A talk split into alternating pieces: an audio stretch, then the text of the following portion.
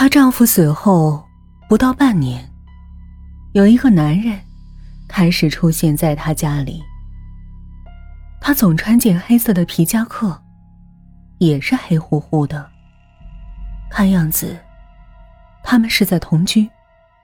有时候，他俩也一前一后的走在小区的水泥路面上，手里拎着塑料袋或别的东西，就像每一对不苟言笑的夫妻所做的那样。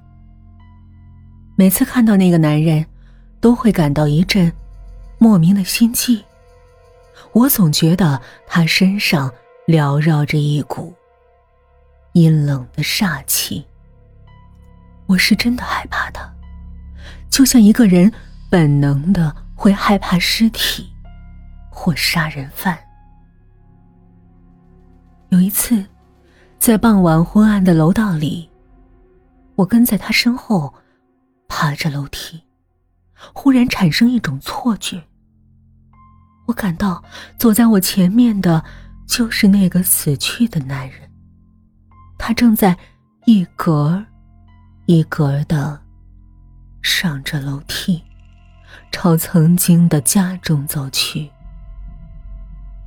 我的掌心里全是汗，我不敢跟着他走下去了，干脆停住脚，让他先走。可是他忽然也停住了。不声不响的站在第七或第八级台阶上，慢慢的朝着我扭过了头。他的表情呆板，就像铅灰色的水泥浇筑出来的。我尴尬的冲着他笑笑，他冷冷的看着我，随后沉重缓慢的脚步声。再次响起，这个男人和他居住的那间房子一样，令我感到阴森。我说不好这是为什么，只是种感觉吧，就像趴在一口井上朝下望，黑黝黝的井底会令我不安一样。我隐约的感觉到那间房子里。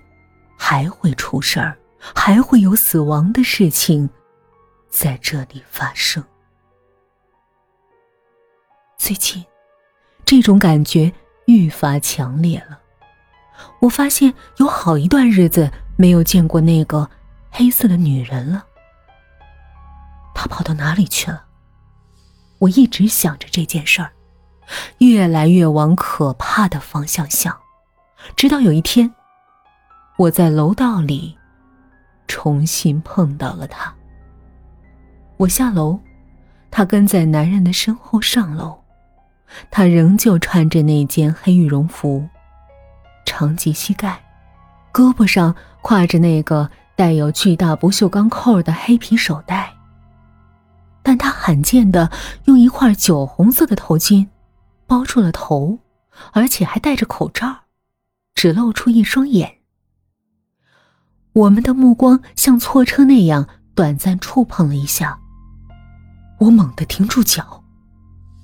我被恐惧击中了。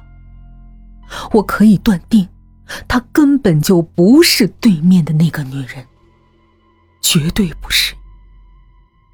是她的眼睛透露的，那绝对是另外一个人的眼睛，跟她。没有半点关系，也就是说，他被替换了，另外一个女人假扮成了他，穿着他的衣服，提着他的包，堂而皇之的从他家里走出去。想一想，这件事儿有多。